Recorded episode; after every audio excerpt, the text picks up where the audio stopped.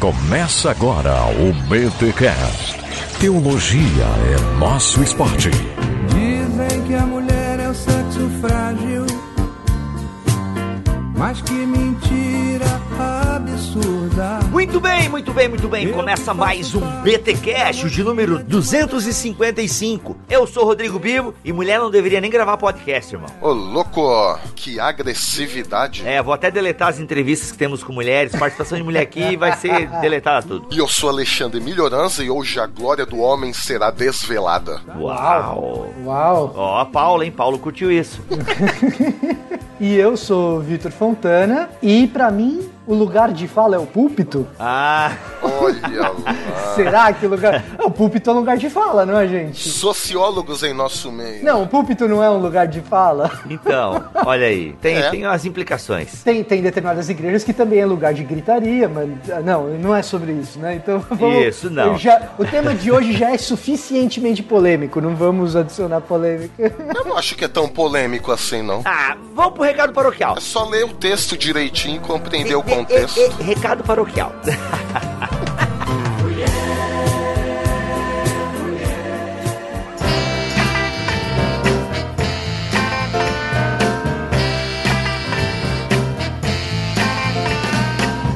E nos recados paroquiais dessa semana, galera, é o seguinte: se você tá ouvindo o BTcast nessa semana de lançamento, tá? Presta atenção. Se você tá ouvindo o BTcast na semana de lançamento, tá rolando o Kindle Day. Olha aí, o Kindle Day é um dia, ou seja, serão dois dias basicamente, né? Das 18 horas do dia 16 até as 23 horas e 59 minutos do dia 17 do 7. Atenção, das 18 horas do dia 16 do 7 até o final do dia, às 23 horas e 59 minutos do dia 17 do 7. Está acontecendo o Kindle Day. Gente, nesse Kindle Day nós teremos desconto de 100 reais no Kindle Paperwhite e o Kindle Voyage. Vou dizer assim, gente, o Kindle Voyage é para quem realmente viaja e tal e passa horas sem poder carregar. Porque, olha, eu leio todo dia no meu Kindle Paperwhite e olha, eu não sei se eu carrego ele uma vez por semana. Ele dura muito a bateria do Kindle Paperwhite. Gente, ó, claro, se você quiser comprar o Kindle Voyage, ele tem vários outros benefícios, tá? Então, não quero nem entrar nesse mérito aqui, mas eu quero falar do Kindle Paperwhite que eu conheço, eu uso. Gente, é uma maravilha. Tem luz própria, não danifica sua visão. E, gente, ler no Kindle é uma maravilha. Você vai ler mais, vai ler mais rápido. Os livros, geralmente os e-books, são mais baratos é, do que o livro cópia física. Dá pra você fazer anotação. Eu sei, gente, eu sei, eu vou ser honesto. Quando você é viciado no livro cópia física, realmente ele tem um prazer que o e-book não tem. Não vou mentir pra vocês, a, ideia aqui não é enganar ninguém. Mas eu vou dizer uma coisa pra vocês, gente. Eu sou desse cara que eu gosto do livro cópia física, de anotar, de riscar, botar, né, o marca-texto, aquela coisa toda. Mas depois que você aprende a ler no, no Kindle, né, eu revezo, né? Então tem livro que eu leio no Kindle, tem livro que eu leio cópia física e tal. Tem livro que eu queria ter no Kindle, porque, tipo, livro de aventura, por exemplo. É muito bom, galera, é muito bom. Você consegue marcar, fazer anotação, né, fazer os destaques. Você tem os mesmos recursos de um livro de cópia física. E depois que você se acostuma, irmão, você não quer mais voltar. Então fica a nossa dica aí pro Kindle Paperwhite, tá com 100 reais de desconto. E vários e-books até 80% off. Dá uma garimpada, procura aí por livros cristãos, basta você entrar no link. Gente, isso aqui é fundamental. Você precisa entrar pelo link do Bibotal, que o link da promoção estão rodando nas nossas redes sociais, Instagram, por falar em Instagram, tá rolando sorteio no nosso Instagram. Corre lá que a gente tá dando livro toda semana, tá rolando sorteio de livro no Instagram. Então, o link está lá no nosso Instagram, o link está aqui na descrição deste podcast. Mas ah, Bibo,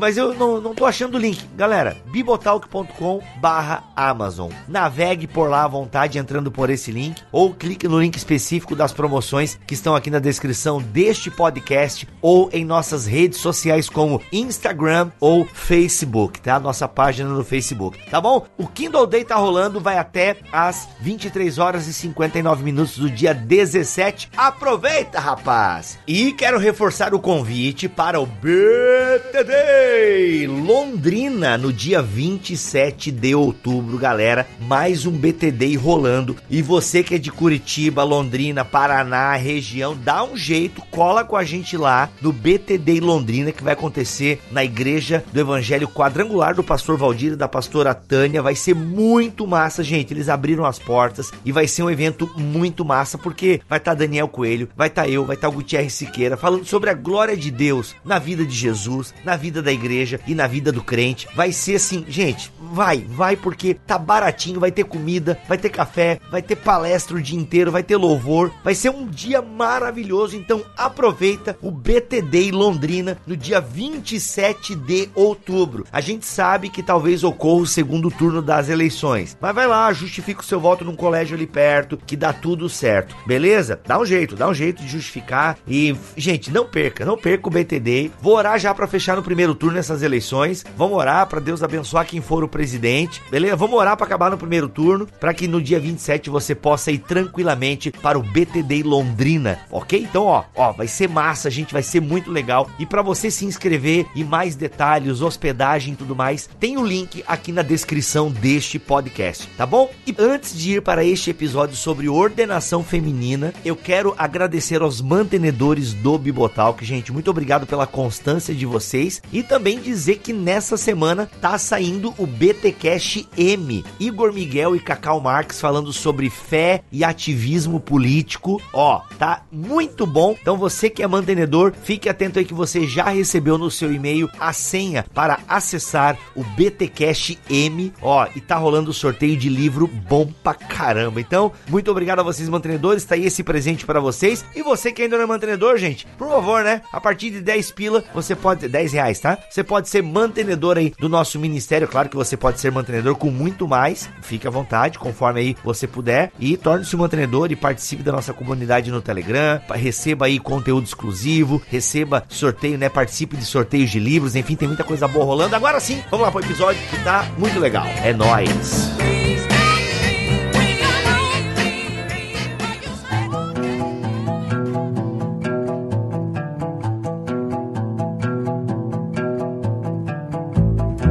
Bem, gente, olha só. O tema de hoje, ele é um tema polêmico. Vocês sabem que a pegada do Bibotal que não é fazer muitos temas polêmicos. Já fizemos vários temas polêmicos, até o de Jerusalém que passou, mas até que passou tranquilo, passou batidão aí, teve até uma boa audiência, mas a galera ouviu, entendeu, tal, ponderou, muito legal. E esse é um tema que há muito tempo o pessoal pede para que a gente fale sobre a questão da ordenação feminina. Há quantos anos atrás teve a Convenção Batista passou ordenar mulheres, Milho? Uns dois anos atrás? Ah, eu não lembro a data não, mas é, é recente, é recente. É recente. Vamos colocar aqui dois anos, pessoal. Vamos, vamos instituir aqui, mas a gente não tá bom de calendário agora. Mas foi quando o tema voltou, veio a, né, veio a debate, aquela coisa toda e tal. Mas ele é um tema que sempre esteve em discussão na igreja cristã. Tanto que eu tava lendo aqui o James Dunn e ele fala, ó, oh, gente, eu nem queria falar disso, mas como é uma discussão, né, que tá aí, eu acho importante falar sobre isso e tal. Mas galera, então assim, vamos colocar alguns pontos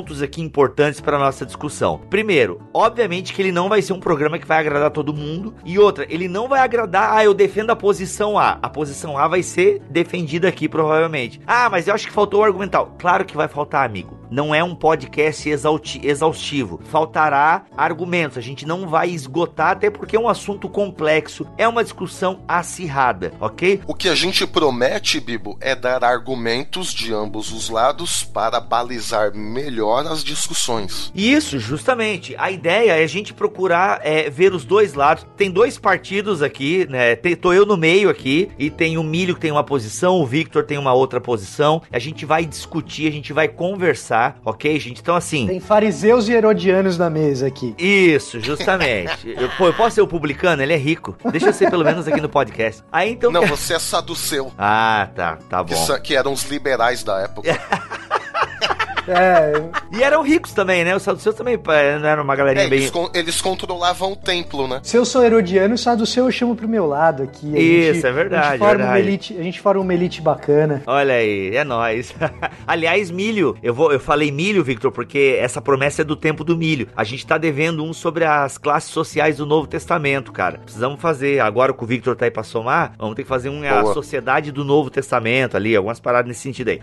Anota aí, anota aí e cobra a gente depois. Voltando voltando aqui ao assunto, gente. Então, assim, ele é um tema delicado, a gente quer fazer porque a gente recebeu um e-mail essa se semana que passou. E, galera, tá na hora de a gente desenterrar esse tema. Vamos conversar sobre ele. Então, assim, pessoal, não venha nos comentários. Aliás, eu nem preciso falar isso aqui, né? O pessoal do Bibotal que é. Mas como tem gente nova chegando, galera, respeito. Vocês verão o respeito que tá tendo aqui no episódio. Levem esse respeito para os comentários, tá bom? Mas é isso. Gente, outra coisa que eu quero colocar aqui como host é, é o seguinte. E eu sou pastor, então eu posso falar agora aqui o negócio. Show, agora eu vou botar. Ô, louco, Ô, carteirada, reverendo. primeira carteirada. Vou botar mano. ordem nessa casa aqui, irmão. Que antes o pessoal não me respeitava, agora eu quero ver, meu irmão. Autoridade. A gente não vai discutir a questão de ministério feminino, porque isso é muito claro nas escrituras. Aqui nós três concordamos, batemos palmas e, e viramos carambota juntos. O ministério feminino é amplamente exercido no Novo Testamento. Já tem indícios no Antigo Testamento. No Novo Testamento é muito clara a participação das mulheres junto com Jesus, junto com Paulo. É só você ler com atenção Romanos capítulo 16, é, entre outros textos. É muito evidente como as mulheres auxiliavam, como as mulheres, inclusive, lideravam, talvez, igrejas naquele tempo. Então, assim, é muito claro que mulheres, como ministras e sacerdotisas, elas, é, e aqui eu estou usando o conceito de Lutero, né, o sacerdócio universal de todos os crentes, onde né, a gente entende que existem sacerdotisas, pessoas que são ministros e ministras. Existe a palavra ministra? Existe, claro, né? A ministra fulana de tal. e tal. Sim, tem até presidenta hoje em dia, você inventa o que você quiser.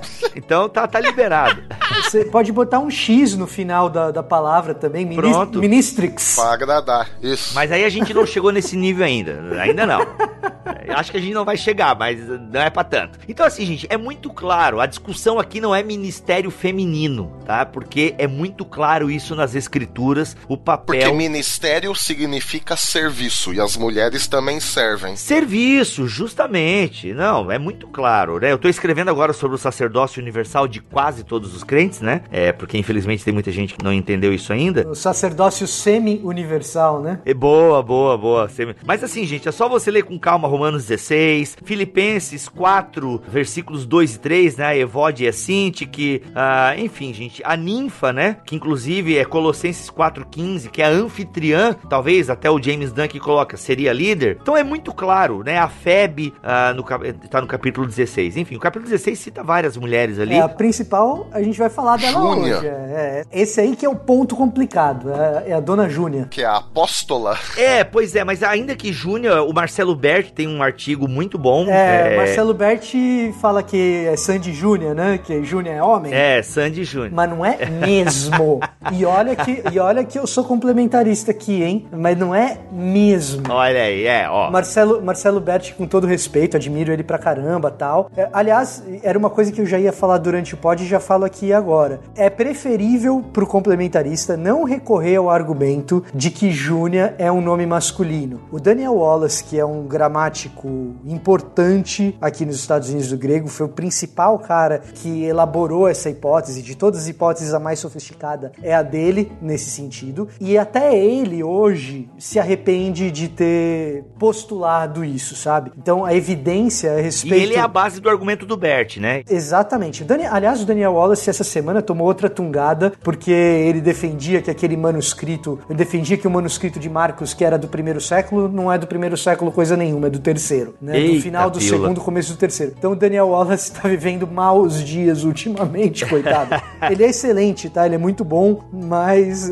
Mas ele é humano, numas co- Isso, embarcou numas canoas furadas aí. Sabe, convivendo com vocês, pessoal, é muito. Eu sou louvo a Deus por poder ser amigo de vocês e poder, né, conversar com vocês. Mas eu vejo e com ouvindo vocês e estudando um pouco, é que não existe, não é uma ciência exata. Então, assim, tem um, de repente vem uma teoria nova, uma descoberta nova. Isso é muito comum. Vou pra onde ele me manda ir e faço o que ele me manda fazer. De onde eu venho, isso é chamado de escravidão.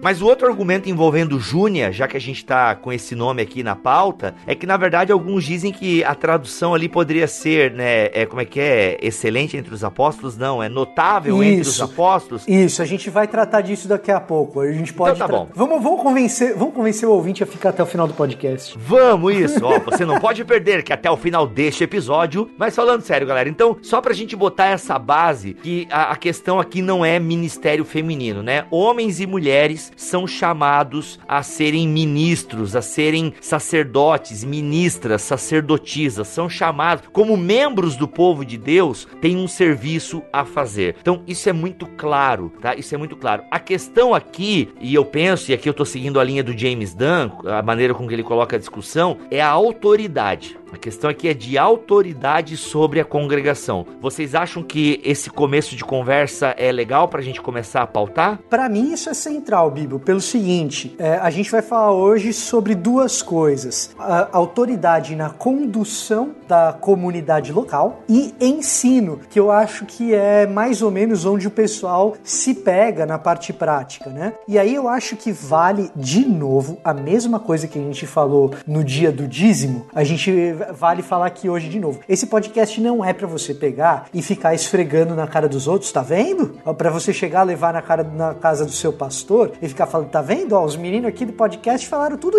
tudo o contrário do que você fala, entendeu? Nenhum podcast nosso serve para isso, eu acredito. Bibo me corrija se eu estiver errado. Não, não, não.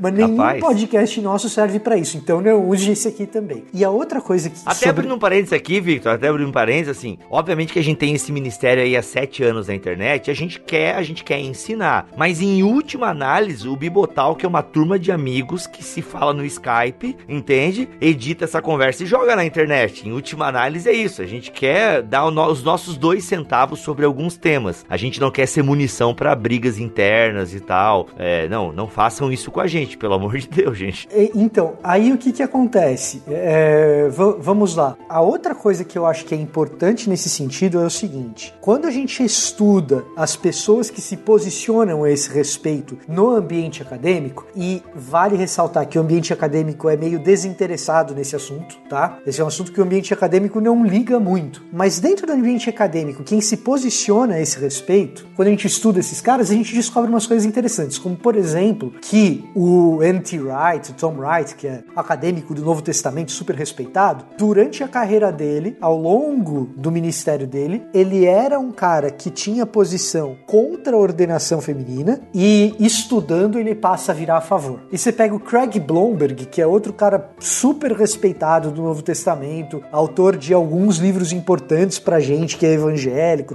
traduzidos para o português. O Craig Blomberg, durante a vida dele, a educação dele de igreja tal, ele era a favor da ordenação feminina e estudando ele passa a ser contra. Então você tem exemplos dos dois lados de gente que mudou de postura, certo? De gente boa. Então, na minha opinião, pelo menos, é, gente, você pode escolher um lado, você pode escolher um outro. Agora, exercer no lado que você escolheu moderação, respeito pela visão antagônica e admitir que existem ressalvas a serem feitas em qualquer um dos posicionamentos, eu acho que é uma coisa importante, madura e intelectualmente honesta. Então, acho que esses dois exemplos aí, que a gente não está falando de, né, de dois monstros da teologia, e cada um defende uma posição e, e, né, e mudou de, ao longo da história, isso é bem, é bem emblemático. Vou para onde ele me manda ir e faço o que ele me manda fazer. De onde eu venho, isso é chamado de escravidão. Gente, olha só, existiam duas maneiras de a gente conduzir esse papo. A primeira é pegar as duas posições, a contrária e a favorável, digamos assim, e a gente explorar cada uma dessas partes. Não vamos fazer exatamente nessa ordem, mas vamos olhar para os textos bíblicos, que a gente tem quantos textos bíblicos? Uns três, pelo menos. E esses três textos bíblicos é que geralmente despertam essas discussões. O primeiro texto que a gente poderia citar aqui é o texto de Corinto certo? Primeira carta de Paulo aos Coríntios, né? A gente até poderia, Bibo, recuar um pouquinho só, até para fazer justiça ao apóstolo Paulo, que muitas vezes é acusado de ser contra as mulheres e tudo mais, principalmente por causa ali de, de textos de, de 1 Coríntios 11, 1 Timóteo 2 e tudo mais. E aí eu me lembro uma vez alguém na igreja, uma irmã na igreja, que a gente estava estudando um texto, o assunto não era absolutamente nada a ver de homem e mulher, mas lemos esse texto para estudar uma outra coisa. E essa irmã ficou toda em crise com o texto de 1 Coríntios 11, né? Capítulo 11, verso 6, 7, 8 e tudo mais, né? Aquele contexto ali, né? Se a mulher não cobre a cabeça, também deve cortar o cabelo. Se, porém, é vergonhoso para a mulher ter o cabelo cortado ou rapado, ela deve cobrir a cabeça. Agora, agora o homem não deve cobrir a cabeça, visto que ele é imagem e glória de Deus, mas a mulher é glória do homem. Aí a irmã ficou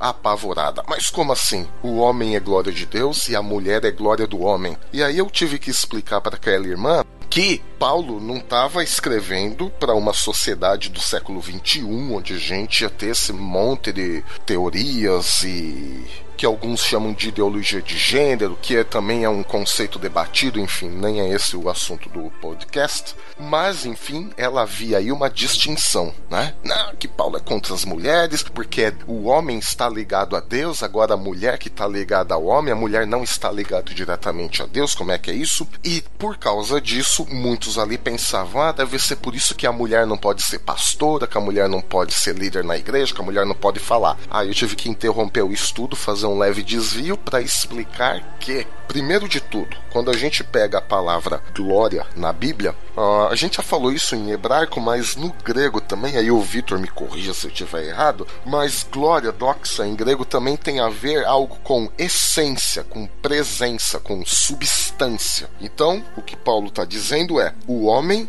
é a glória de Deus, o homem é a presença de Deus, o homem contém a essência de Deus. Aí ele vai falar que a mulher é a glória do homem. Aí a gente pode perguntar, mas por que então que Paulo também não liga a mulher diretamente a Deus? Simplesmente porque naquela sociedade grega, mulheres e crianças não valiam absolutamente nada. A verdade é essa: qualquer livro de contexto histórico do Novo Testamento vai explicar que mulheres e crianças não valiam nada. E isso é muito simples, né? Temos reflexos disso até hoje na nossa cultura. Quando a gente está em alguma situação de perigo, ou então quando precisa, uh, a gente tem um espaço muito limitado, o que, que a gente diz? Mulheres e crianças primeiro, não é? E hoje a gente pega isso e fala: puxa vida, que cavalheirismo, que gesto de proteção, de cuidado, né? Mas não é nada disso. Sabe por que, que é? Da onde a gente herdou esse homens, é, mulheres e crianças primeiro? Como as mulheres e crianças não valiam absolutamente nada para a sociedade antiga, qualquer situação de perigo, eles faziam as mulheres e as crianças irem primeiro e os homens iam depois. Então, se tivesse que morrer alguém primeiro, seriam as mulheres e as crianças, porque eles não tinham valor. A gente vê isso até na Bíblia, quando as pessoas impedem as crianças de ir até Jesus, né? Aí Jesus inverte a parada, fala: "Não, não, na verdade todos têm que ser como crianças". Então, mulher e criança não valia nada. Aí Paulo vem numa sociedade que dizia que a mulher não valia nada, agora Paulo inverte a situação, né? Porque falar que o homem é a glória de Deus era simples, né? Ah, o homem, claro, o homem tem valor, o homem faz isso, o homem faz aquilo. Aí de repente, Paulo vem, pera, a mulher, essa que não vale nada, ela é a minha essência, ela tem a minha essência, é, é, ela também faz parte da minha presença, ela tem a mesma substância que eu. Então Paulo está querendo dizer, na verdade, que a mulher tem tanto valor quanto o homem. Então essa é a questão. E a partir daí a gente começa talvez a mudar um pouco a nossa visão das coisas. Vou para onde ele me manda ir e faço o que ele me manda fazer. De onde eu venho, isso é chamado de escravidão. E além disso, Bibo e Vitor, aí até uma coisa até pra gente depois estudar melhor esse contexto, além de toda essa ambientação cultural, uh, se a gente ler 1 Coríntios 11, a gente vai ver que no capítulo, no versículo 4, Paulo vai dizer assim: Todo homem que ora ou profetiza com a cabeça coberta desonra sua cabeça. A questão aqui não vai ser cobrir a cabeça ou não, mas é a questão da mulher ter algum tipo de autoridade ou não, se eu entendi bem. E no versículo 5, ele continua: E toda mulher que ora ou profetiza com a cabeça descoberta desonra a sua cabeça. Vejam bem, Paulo coloca a função do homem. O homem exerce uma função de orar e profetizar, a mulher também exerce uma função de orar e profetizar. Então veja, não há distinção de função feminina aqui. Existe uma, uma diferença na questão como a mulher vai se apresentar, mas aí também tem toda aquela questão que a gente já está cansado, acho que, de debater, né? Que haviam prostitutas e por causa disso a mulher na igreja tinha que se cobrir. Isso é uma outra coisa. É, não só a questão da prostituição, também eu estava lendo aqui a questão questão dos cultos, dos cultos místicos, né? Na cidade de Corinto e tal. Então a mulher com cabelo Isso, desgrenhado poderia. E como na igreja de Corinto existia, né, a ideia do, né, da, do. Eu vou colocar a palavra êxtase aqui, o Gutierrez não gosta muito que eu use esse termo, mas, né, a questão do, né, do falar em línguas e tal. Então existia essas manifestações. Era importante a mulher cobrir a cabeça até para não passar essa impressão de, ah, tô diante aqui de mais um culto místico que eu já vejo em tantos outros lugares aqui em Corinto. E que nesses outros lugares frequentemente existe prostituição ritual. Então as duas coisas são entrelaçadas. Aí tem essa questão depois, eu queria voltar também depois quando a gente for falar de Timóteo e a questão da cidade de Éfeso, uh, esse argumento também é importante. Mas voltando aqui, Coríntios Pro teu 11... lado, né, amigo?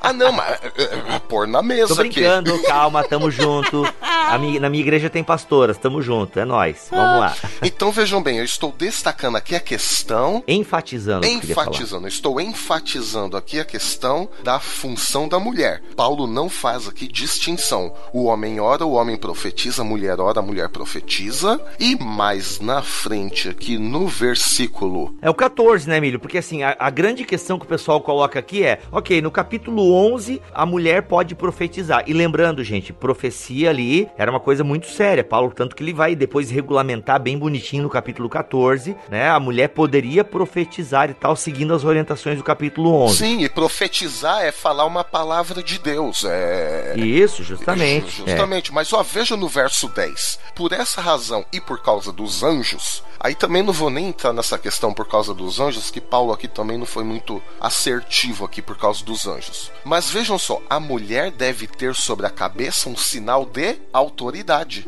Então veja, a mulher também tem na cabeça um sinal de autoridade, que era o véu. Então E aqui- lembrando que a profecia tinha suas tinha autoridade para a igreja primitiva, ainda que no capítulo 14 ele vai dizer, ó, mas ela deve ser as profecias devem ser julgadas pela própria congregação. Isso, tá? tudo bem. Mas a função da mulher aqui, pelo que eu analiso aqui desse capítulo 11, por enquanto, são as mesmas dos homens. Sim, sim, não, nesse sentido da profecia existe uma igualdade, isso é fato, tá? É uma pena que nessa carta de Paulo aos Coríntios ou nas cartas que Paulo envia a essa igreja, ele não fala sobre liderança da igreja, né? Aqui é, é, é interessante a gente perceber que não fala, né, de um presbítero, de um diácono, parece que é, é uma liderança que tá aqui, existe obviamente, Mista. mista e carismática, né? O homem ora e profetiza, a mulher ora e profetiza. A mulher também tem que ter um sinal de autoridade na cabeça. Ora, eh, se também tem que ter, então o homem também, percebe? Não tem muita diferença aqui. É, esse texto, para questão de ensino na igreja e exercício de autoridade, ele, ele não é ah, definitivo. Esse texto específico, ele não é definitivo. Sim, sim. Mas aí o que acontece? O pessoal argumenta, meu, Paulo fala no capítulo 11 que a mulher pode profetizar, ah, mas daí no capítulo 14, a partir do versículo 32, 33, ele começa a falar, como em todas as congregações dos santos, permaneçam as mulheres em silêncio nas igrejas, pois não lhes é permitido falar, antes permaneçam em submissão, como diz a lei. Se quiserem aprender alguma coisa, que perguntem a seus maridos em casa, pois é vergonhoso uma mulher falar na igreja. Acaso a palavra de Deus originou-se entre vocês? São vocês o único povo que ela alcançou? Se alguém pensa que é profeta espiritual, reconheça o que eu lhe estou escrevendo é mandamento do Senhor. Se ignorar isso, ele mesmo será ignorado. Daí o pessoal coloca essa contra... Pô, mas Paulo tá se contradizendo aqui, irmão. Como é que é? A mulher pode profetizar, mas a mulher tem que ficar em silêncio? Porque aqui ainda a gente não entrou bem na base do problema que a gente quer discutir Não. no podcast, né? Esse, é, esse texto para ordenação ele não é definitivo.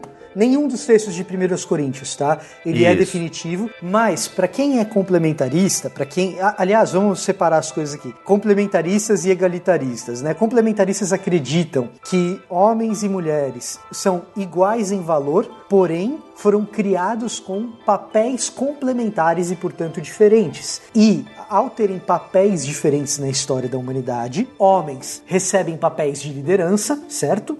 E mulheres complementam a liderança masculina e por isso o nome dessa posição complementarista. Egalitaristas são aqueles que acreditam que mulheres e homens têm valor equivalente, aquela história que eles compartilham a mesma glória, certo? A mesma missão. E além de terem valor igual, o papel papel é também igual. Então o homem pode ensinar, a mulher pode ensinar, o homem pode ser pastor, a mulher pode ser pastora. Né? Então você tem complementaristas e egalitaristas. E aí quando Tá, você ô, chega. Victor, uma pergunta bem boba mesmo, foi mal. Por que que não fala igualitaristas? É que não, é a palavra certa é como tu fala? É, eu fiquei em dúvida aqui. Como é que Ah, tu pronuncia? Bo- boa pergunta, cara. Eu tô fazendo uma tradução livre do inglês que chama egalitarians. Agora, é, não sei se em português a melhor tradução é ou egalitaristas, tá? Boa pergunta. Nos ajude nos comentários. É porque em francês é égal, né? Aí ficaria egalitarista. Em francês é assim, em inglês é assim. Eu não tenho certeza como, como seria a melhor tradução em, em português. Deixa aqui nos comentários você que tá escutando. É, eu tô achando aqui igualitariedade. É isso aí, mas entenderam, né? É até Complementarista. nome, até o nome meio feio, né? Tanto igualitarista quanto egalitarista não soa. Não, não- Vamos não é usar aqui o termo igualitariedade, que deveria ser, a- ou seja, relativa a igual, ok? Isso. Vou pra onde ele me manda ir e faço o que ele me manda fazer. De onde eu venho, isso é chamado de escravidão.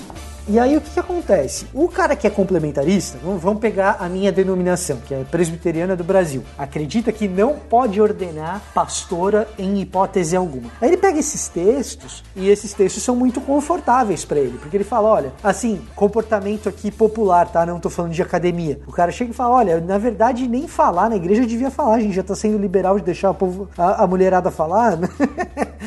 E- e- então você pega pro complementarista, é, esse tipo de texto é um texto que ele fala o seguinte: você que defende ordenação feminina, você tem um desafio aqui. E na verdade, na verdade, você pega um texto como esse e do ponto de vista contextual é relativamente simples de mostrar que existem N hipóteses do que pode estar acontecendo no contexto local de Corinto que leva Paulo a dar uma orientação tão forte, tão incisiva. Se você pegar a tônica da primeira carta aos Coríntios, é uma tônica de repreensão aguda por uma grande confusão que continua acontecendo na igreja. hein? É, é- é dentro do tom natural O culto é uma bagunça. Exatamente. Então, essa repreensão forte de Paulo, ela se encontra dentro de um tom natural de uma carta, percebe? E o tom natural da carta permite que Paulo escreva isso. É, é perfeitamente imaginável, é perfeitamente ah, plausível a hipótese de um cenário em que Paulo está observando que essa igreja é uma igreja, me perdoem os pentecostais, barulhenta no momento do ensino, e como a igreja é uma igreja barulhenta no momento do ensino, precisa se fazer silêncio para que as pessoas entendam o que está sendo ensinado. E é perfeitamente imaginável que a maior parte desse, desse barulho venha das mulheres da congregação, e que Paulo esteja dizendo o seguinte: mulheres, se estão com dúvida durante o ensino, guarda, segura um pouquinho, pergunta depois. É perfeitamente imaginável essa hipótese. Então, eu,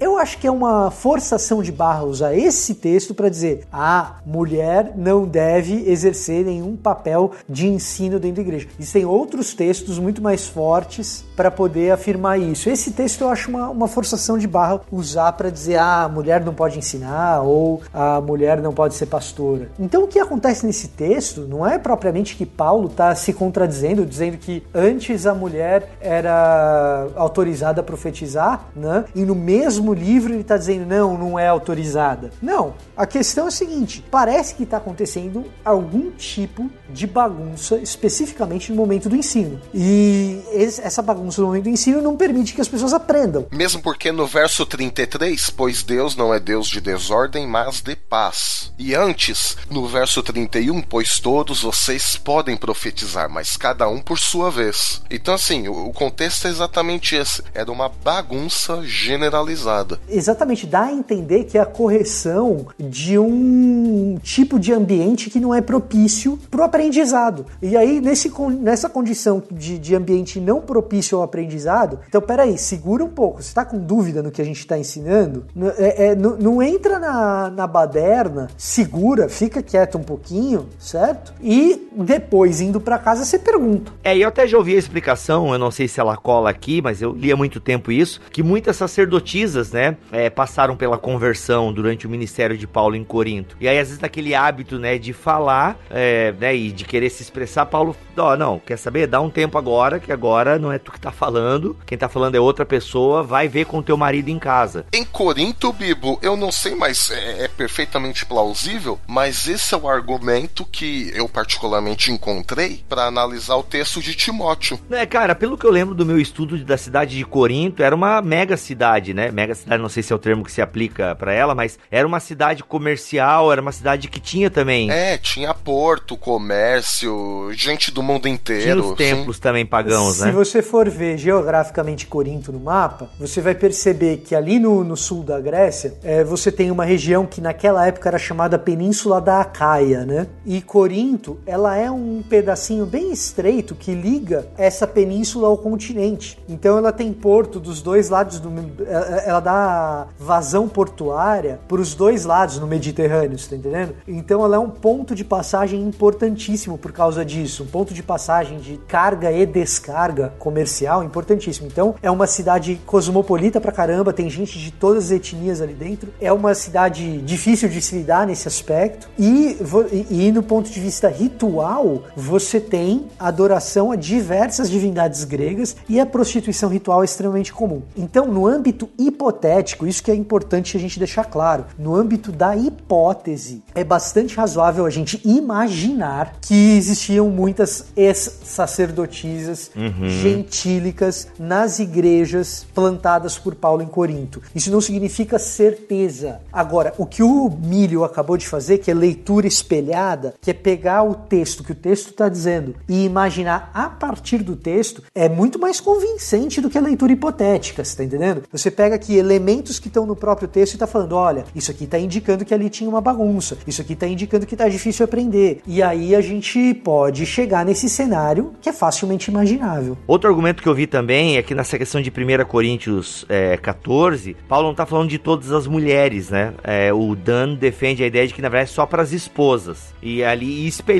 né, essa ideia também do contexto cultural da época e tal. Não, você é submissa ao seu marido, então tire a sua dúvida em casa, né? Então ele meio que vai, vai um pouco nessa linha assim. Eu, eu acho que o Dan é bem habilidoso em mostrar é, uma outra possibilidade hipotética de cenário. De novo, a gente está no campo da hipótese. É muito difícil saber exatamente o que estava se passando. A gente consegue ter uma ideia, mas que as mulheres, no afã de sanarem as suas dúvidas, falavam em público e isso era motivo de vergonha para seus maridos. Então, naquele ambiente específico, a mulher se posicionar publicamente daquela maneira poderia ser um motivo de vergonha para seu marido. E Paulo está lembrando: olha, não faça assim, porque dessa maneira você expõe o seu marido ao ridículo. De novo, isso é uma hipótese, tá? Isso é uma hipótese, a gente não tem como ter certeza de que era isso mesmo. É, eu vou ler um argumento aqui, ó. Assim, ó, é provável que é, profetas mulheres tomavam parte do processo de avaliação de profecias individuais. Capítulo 14, versículo 29. O que presumivelmente podia incluir que fizessem julgamento acerca de profecias proferidas por maridos ou parentes masculinos mais velhos. Muitos poderiam pensar que tal aparente questionamento de autoridade do pater famílias enfraquecia tanto a boa ordem da família como da igreja. Seria vergonhoso o decoro da família e da igreja seriam salvaguardados se a esposa fizesse suas perguntas em casa, né, para complementar o que você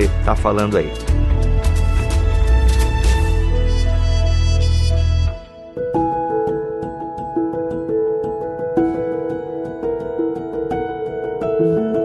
Muito bem, passamos então por esses dois textos. Lembrando o que eu falei no início do podcast: só passamos. Resolvemos todos os problemas? Não. Demos todos os argumentos? Não. Só estamos tirando aqui da, da conversa esses dois textos, né, da, da primeira carta de Paulo aos Coríntios, que eles não, não servem para usar é, nessa discussão de autoridade é, da mulher é, é na igreja, né, desse exercício de autoridade da mulher na igreja. Por quê? Aparentemente, né, na leitura que nós fizemos aqui, a mulher tem essa autoridade de ensino, essa autoridade na profecia, né? Ainda que alguns fazem uma distinção, né, entre o ensino e a profecia. Nossa, mas aí é, é, realmente tem que. Será que Paulo via? Não, aí eu também acho que não. Eu acho até que poderia haver o um momento do ensino, ok? Que é, digamos que a gente chamaria da pregação da palavra. Mas eu penso que essa profecia que era falada tanto por homens como por mulheres tinha uma validade de autoridade autoridade. Eu, eu acredito nisso. Ainda que não igual à tradição dos apóstolos, ok? E a doutrina dos apóstolos, na qual a igreja perseverava, mas que tinha sim uma autoridade, tanto que Paulo pede pra gente buscar o dom da profecia. A profecia, ela tinha, né, as suas funções de exortar, de julgar, né, de corrigir, por aí vai. Porque profecia, se a gente pegar o, o, o significado, é falar alguma coisa da parte de Deus. Tanto homem quanto mulher podiam falar alguma coisa da parte de Deus, e tanto homem quanto mulher podiam falar com Deus. Então, bom, mas se é pregação, se é ensino, é, tá falando. E na igreja. Mas é, a questão que eu acho que pro complementarista nesse ponto é o seguinte: isso significa que Paulo está autorizando o ofício ou o exercício do ofício pastoral É. e da autoridade pastoral sobre o homem por parte de uma mulher? É, esse texto não deixa claro, né? É verdade. Esse texto Esse não texto deixa. é péssimo. É péssimo. Para essa discussão, aliás, esse texto é péssimo, gente. Transitividade, por favor. Eu não tô falando que esse texto é péssimo. O texto é É ótimo. péssimo para defender este ponto de vista desta forma. Para essa discussão, esse Senão. né? aí, aí- aí tem gente que vai pegar e editar a minha fala. Ah, olha lá, o, Vitor tá dizendo que o texto bíblico é péssimo. Não é isso que eu tô dizendo, não. Para essa discussão. Disclaimer. Ok, gente, vamos para o texto então, que é o texto, né? Ou seja, o pessoal que é complementarista, o pessoal que diz, não, mulheres não podem ser pastoras. Aliás, já deixa eu dizer um negócio aqui, eu fico muito chateado quando eu vejo essa teologia memética na internet, tipo, ah, sua igreja não tem mulheres pastoras. Ah, por quê? Porque não tem pastora na Bíblia. Cara, não faz teologia com memes, mano, é tão feio, cara. Você pega uma discussão tão rica que tá aí é, acontecendo há tantos anos na igreja, você quer resolver com meme no Facebook? Meu irmão, não faz isso, é vergonhoso, tá? Você tenha respeito pela posição do outro. Não, não Eu- não, e, e assim, o pessoal pergunta se teologia estraga o crente, se teologia esfria o crente. Eu falo, cara, se você é uma dessas pessoas que usa teologia pra fazer esse tipo de coisa, pra oprimir os outros, pra ridicularizar os outros, cara, larga a teologia. Não porque a teologia tá fazendo mal pra você. Ao contrário do que alguns dizem, ah, a teologia pode te fazer mal. Não é porque a teologia tá fazendo mal pra você, não. É porque você tá fazendo mal pra teologia, cara. Larga isso. Larga isso. Você tá atrapalhando. Sério, sério Boa, mesmo. boa. Assim, eu tô falando de coração, não tô falando no espírito de a, a ridicularizar ninguém, diminuir ninguém. Mas, cara, as pessoas que tomam essa postura de transformar teologia em lacrada ou teologia em mitada, você tá atrapalhando. Assim, é a única coisa que eu posso dizer, você tá atrapalhando. As pessoas olham pra gente e acham que a gente é um, é um monte de gente infantil que, enfim, sabe? É, Antigamente se fazia livros, né? Contra Celso, contra as heresias, né? Hoje se faz meme de uma frase. ó tempora, ó mores. Então, cara, é difícil. Max, solta a vírgula sonora aí, vamos lá, a gente ficou chateado agora.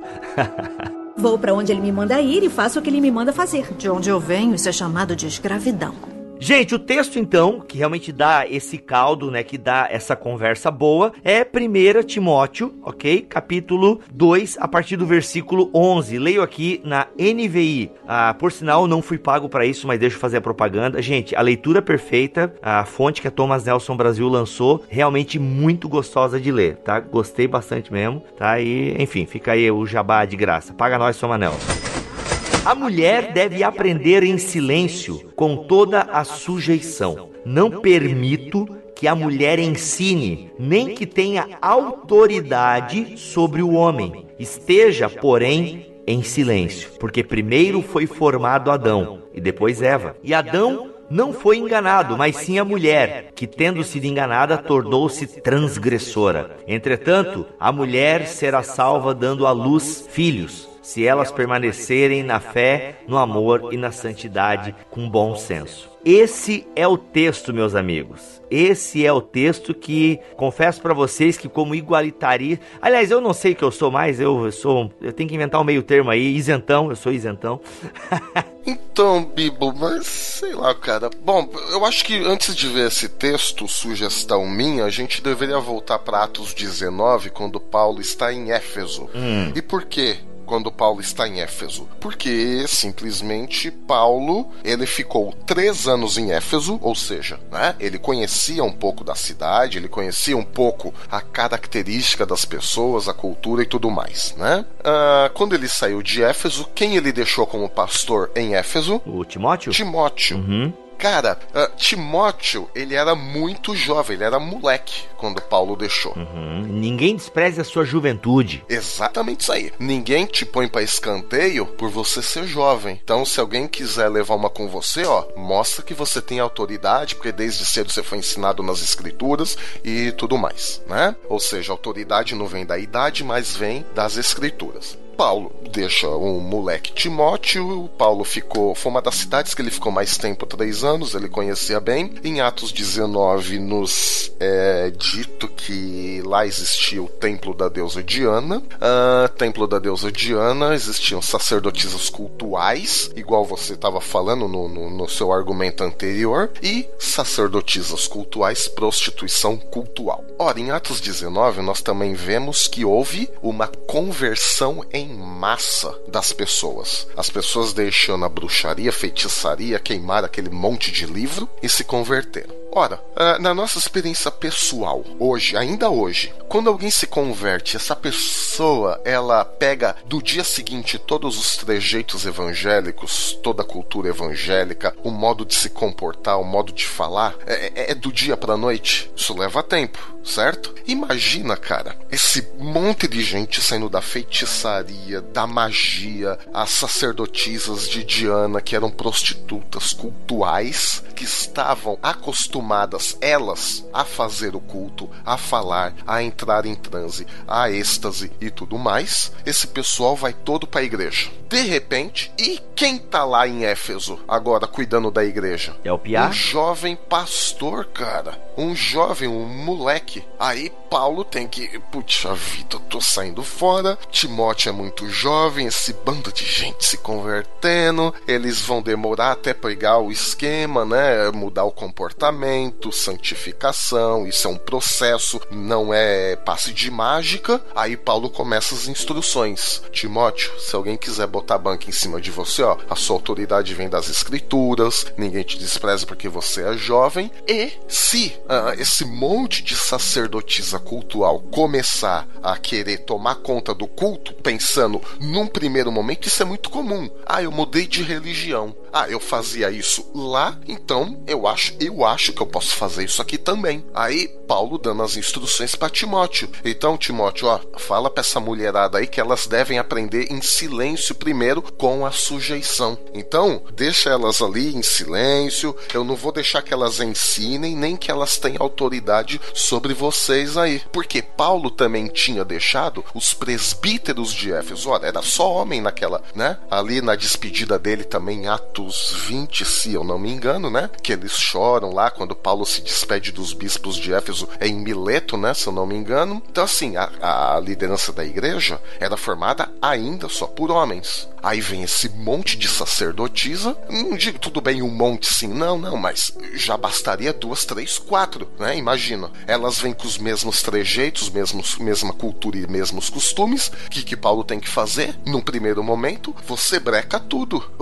Não, não, não, não, não. Não vou deixar que a mulher ensine, não. Nem que ela tenha autoridade sobre o homem. Não, não, não, não, não. É vocês que tem que botar a ordem no negócio aí. Mas como é que tu resolve o exemplo de Adão, Milho? Ah, não, mas aí peraí, deixa eu só, né, terminar aqui o, o, o verso 12, porque é o seguinte: em Timóteo também a gente vê aquela coisa assim: é, é necessário que o bispo, né, ou alguém de liderança na igreja seja marido de uma só mulher. Só que ele não fala pro membro comum da igreja. Então isso significa o quê? Que tinham pessoas que tinham duas, três mulheres, porque era a cultura da época, mas a liderança tem que dar o exemplo. Ou seja, nós vemos aí uma situação de adaptação, né? Ou seja, gente, o padrão é esse aqui, é a monogamia. Então vamos começar com a liderança. Então, liderança, vamos mostrar que esse é o padrão, mas por enquanto a gente vai colocar isso para todo mundo no primeiro momento? Não, mas para mostrar que esse é o padrão de Deus, o correto, vamos começar aqui pela liderança liderança. O mesmo princípio vale essa questão da mulher ensinando ou não. Era uma situação extrema ali, se a gente compara com Atos 19. E aí depois para dar, aí assim, aí tudo bem. Por força do argumento, entre tantas teorias, você começa aqui no versículo 13, porque primeiro foi formado Adão, depois Eva. Quer dizer, Paulo dá uma justificativa teológica também para isso, além da justificativa social. Claro, tem buracos, mas era uma situação, ao meu ver, que exigia no primeiro momento essa força, esse impacto para pôr ordem na casa. E aí, ao meu ver, e aí eu termino, né? O princípio universal aqui que eu vejo tanto em 1 Coríntios como em Timóteo e até nas outras cartas. Qual que é o princípio aqui? Que é o homem que manda e a mulher e assiste o culto? Não. O princípio único, o princípio universal, ao meu ver, é a ordem no culto. Você tem o princípio da ordem no culto em 1 Coríntios com um problema e você tem a ordem no culto em 1 Timóteo com outro tipo de problema. Mas percebe que o princípio ele permanece o mesmo. O culto a Deus é o lugar de ordem, é um lugar de onde você vai para cultuar a Deus numa determinada ordem, num determinado uh, jeito de se fazer. Não é de qualquer jeito que você presta culto a Deus. Essa, para mim, é o princípio mais forte do que mulher não ensina, mulher não é pastora, mulher não prega, mulher não tem autoridade. O princípio sempre é ordem no culto. Vou para onde ele me manda ir e faço o que ele me manda fazer. De onde eu venho, isso é chamado de escravidão. Tá, Milho, assim, o teu argumento, então, ele se baseia na questão cultural, certo? Se eu entendi bem. Toda a questão, o contexto, então, que a gente tem acesso, de alguma forma. De urgência cultural. Isso. Então, de alguma forma, o contexto ali levou Paulo, né? Então, especula-se que Paulo fez essas observações por conta do contexto cultural, tanto, né, na carta aos Coríntios, mas principalmente aqui agora nessa carta de Timóteo, que é o texto básico para dizer. E aí, quando a gente vê, Emílio, que na história da igreja, se não me falha a memória, a gente não tem, né, esse espaço para as mulheres exercerem lideranças, né? A gente vê que logo cedo já começa, né, uma institucionalização do, do, do cargo de, de líder. Então, você acha que de alguma forma a sociedade como um todo tem essa. É, eu não queria usar o termo patriarcal, vai, não me, não me vem um termo melhor na cabeça agora, mas de alguma forma há essa cultura, né, da autoridade do homem, do homem homem como mais autoridade que a mulher e tal. Então, de alguma forma, a igreja, tanto do Novo Testamento como a igreja primitiva, ela absorve esses contextos culturais. Mas tu entende que não, que a Bíblia Sagrada deixa margens de uma. Porque qual é o, te... o que texto tu vai usar, além do. Tu é. usou o argumento cultural, ok? Mas quais textos tu vai usar para dizer que não, a mulher pode exercer um pastorado e uma liderança na igreja? Não tem uma assim, a mulher pode. Igual o homem homem também. O homem tem que ser o pastor da igreja. Ou seja, tem em Timóteo porque ele estava falando para os líderes da época que eram homens, até porque a mulher no contexto da época não tinha muito valor e essa coisa toda. Eu entendo assim. Eu entendo assim e por causa uh, o princípio aqui para mim ele é claro. O culto é um culto a Deus tem que ter ordem, tem que ter decência. E aí, Victor? É, vamos lá. Eu quero fazer uma pergunta antes de tu falar, Victor. Uma pergunta, uma pergunta, uma pergunta. Faça, faça, faça. A gente vai falar de Efésios Efésios 4? Eu não pretendo. Ah, eu gostaria. Tá, então a gente entra depois. Mas eu quero primeiro responder isso aqui em Timóteo, porque senão os complementaristas vão ficar doidos se a gente não conseguir responder isso. Ah, eu... sim. Não, agora é vi o seu ponto de vista. Eu só quero ver onde é que a gente encaixa é, Efésios 4 aqui dos dons lá e tal. Chamou para pastores e mestres. É, você vê que chama para pastores e não para pastoras, né? Ô, louco! Mas... argumento matador. Nossa, nossa, não. É um argumento massa.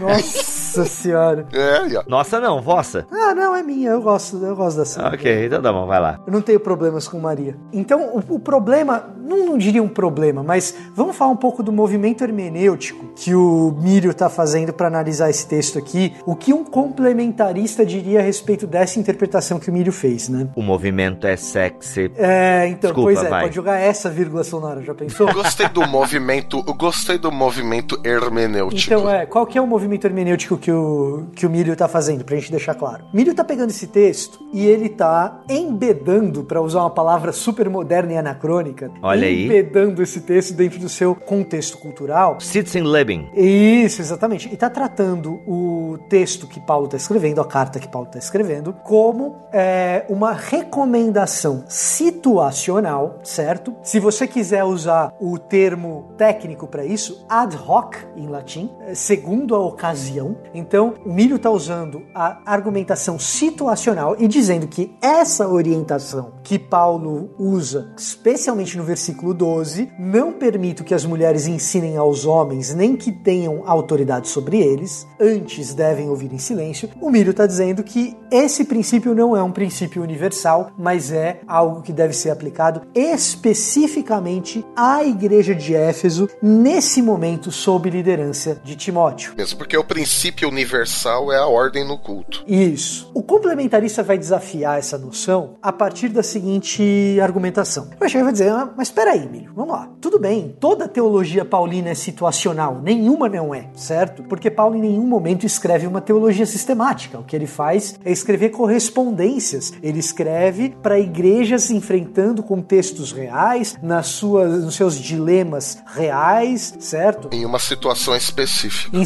situações específicas. Só que, eventualmente, quando Paulo faz isso, ele faz isso utilizando princípios que ele tem como universais. E, mais especificamente, dando luz à interpretação dele da Escritura, mais especificamente do Antigo Testamento. E se a gente quiser, mais precisamente, como a luz de Cristo, a luz da nova aliança, a luz do Evangelho, da morte e da ressurreição, como a Torá ganha vida na comunidade cristã. Então, hermeneuticamente, eu acho que tanto complementarista quanto igualitarista vão concordar que o que Paulo está fazendo é isso. Paulo não está escrevendo uma teologia sistemática. Então, construímos aqui um alicerce comum que todos podemos concordar. Então, é situacional, mas com princípios universais por trás. O que o Milho está dizendo é o seguinte: volta para o versículo 8, que você vai ver onde está o princípio universal dessa passagem. O princípio universal dessa passagem está aqui. Quero, portanto, que em todo lugar de culto os homens orem com mãos levantadas, livres de ira e de controvérsias. Da mesma forma, quero que as mulheres tenham isso, isso e isso. E nesse contexto de culto, existe uma relação de ordem que é o princípio universal por trás dessas orientações. Essa é a argumentação do Milho. O complementarista vai dizer: ok,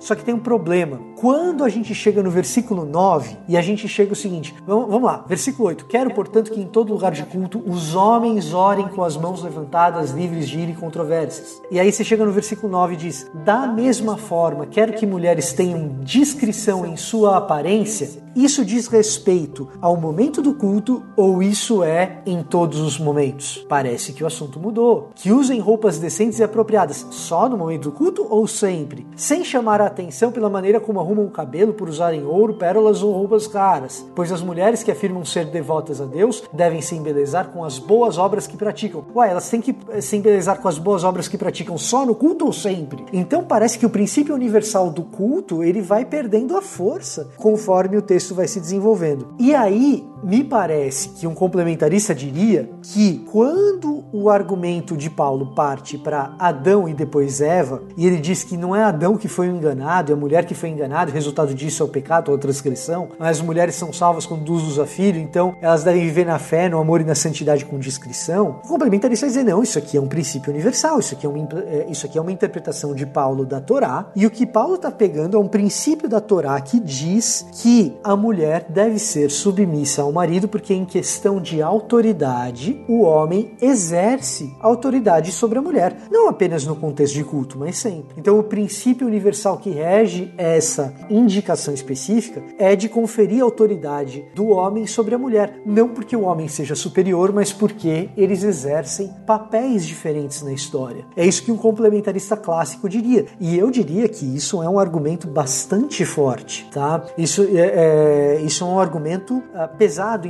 É, eu diria que é um desafio grande para o cara que é igualitarista superar aquilo que Paulo está dizendo aqui. Não permito que mulheres ensinem aos homens nem que tenham autoridade sobre eles. Agora, quando o complementarista assume o seguinte: olha, isso é um princípio dado ao, à igreja em Éfeso, sob comando de Timóteo, mas que é um princípio universal, o próprio complementarista assume para si uma série de desafios práticos ele próprio. Vou para onde ele me manda ir e faço o que ele me manda fazer. De onde eu venho, isso é chamado de escravidão. Tá bom, então a mulher não pode ser pastora, a mulher não pode é, ensinar homens. Mas a mulher pode ensinar meninos? Se ela pode ensinar meninos, a partir de que idade o menino deixa de ser menino e passa a ser homem e ela não pode mais ensinar? Certo? Ah, ela pode ensinar desde que sob a autoridade de um homem? É isso que eles falam. Pode ter a pastora, mas desde que tenha um pastor acima dela? Essa é outra posição. Tem complementarista que acredita nisso, tem complementarista que não admite pastor em hipótese alguma. Ah, não sabia que tinha complementarista que. Não, ok, pode ter pastora. A IPB não admite pastora em hipótese alguma. Tem complementarista que admite que tenha pastora desde que tenha um pastor homem acima dela. Porque aí tem um pastor homem que está exercendo autoridade e ela não está exercendo autoridade na comunidade da igreja. Essa é, por exemplo, a posição que o pessoal do Teologueiros, num vídeo aí que ficou famoso, tem. A posição deles é essa. É uma posição complementarista um pouco mais intermediária. Aliás, ô Victor, eu tenho que te interromper, só porque dentro disso que a gente tá falando agora, muitos inclusive usam esse argumento para justificar uma mulher dando palestra numa conferência, por exemplo. Por exemplo, tem uma, uma mulher aí da linha reformada, já conversei com ela, e, e ela tem um pouco de crise assim com esse texto. Ela diz que é, não se, nunca se posicionou publicamente e tal. Mas enfim, muitos dizem isso. Não, a mulher pode ser professora de escola dominical, ela pode palestrar desde que tenha um homem, né? Desde que tenha uma autoridade masculina nesse evento. Cara, mano, eu acho uma. É, é, é, mano... uma posição complexa. É uma posição complexa de se manter. Note, Bibo, o seguinte: é que tanto igualitaristas, como a posição que o Milho defendeu com bastante clareza aqui, com bastante habilidade, quanto complementaristas, quando eles se colocam diante desse texto e pegam esse texto e trazem para o século XXI aqui, Isso. todos hum. eles patinam em gelatina, porque. uh, uh, uh, porque... Como tu diz, é, o pisam na pomarola. Eu usei por aí fiquei famoso por usar. Aí roubei tua é, piada. Eu, eu, não acho que é uma pisada no tomate, porque a pisada no tomate é um erro, né? Mas patinar em gelatina é o seguinte: é, é difícil ah, é um estabelecer.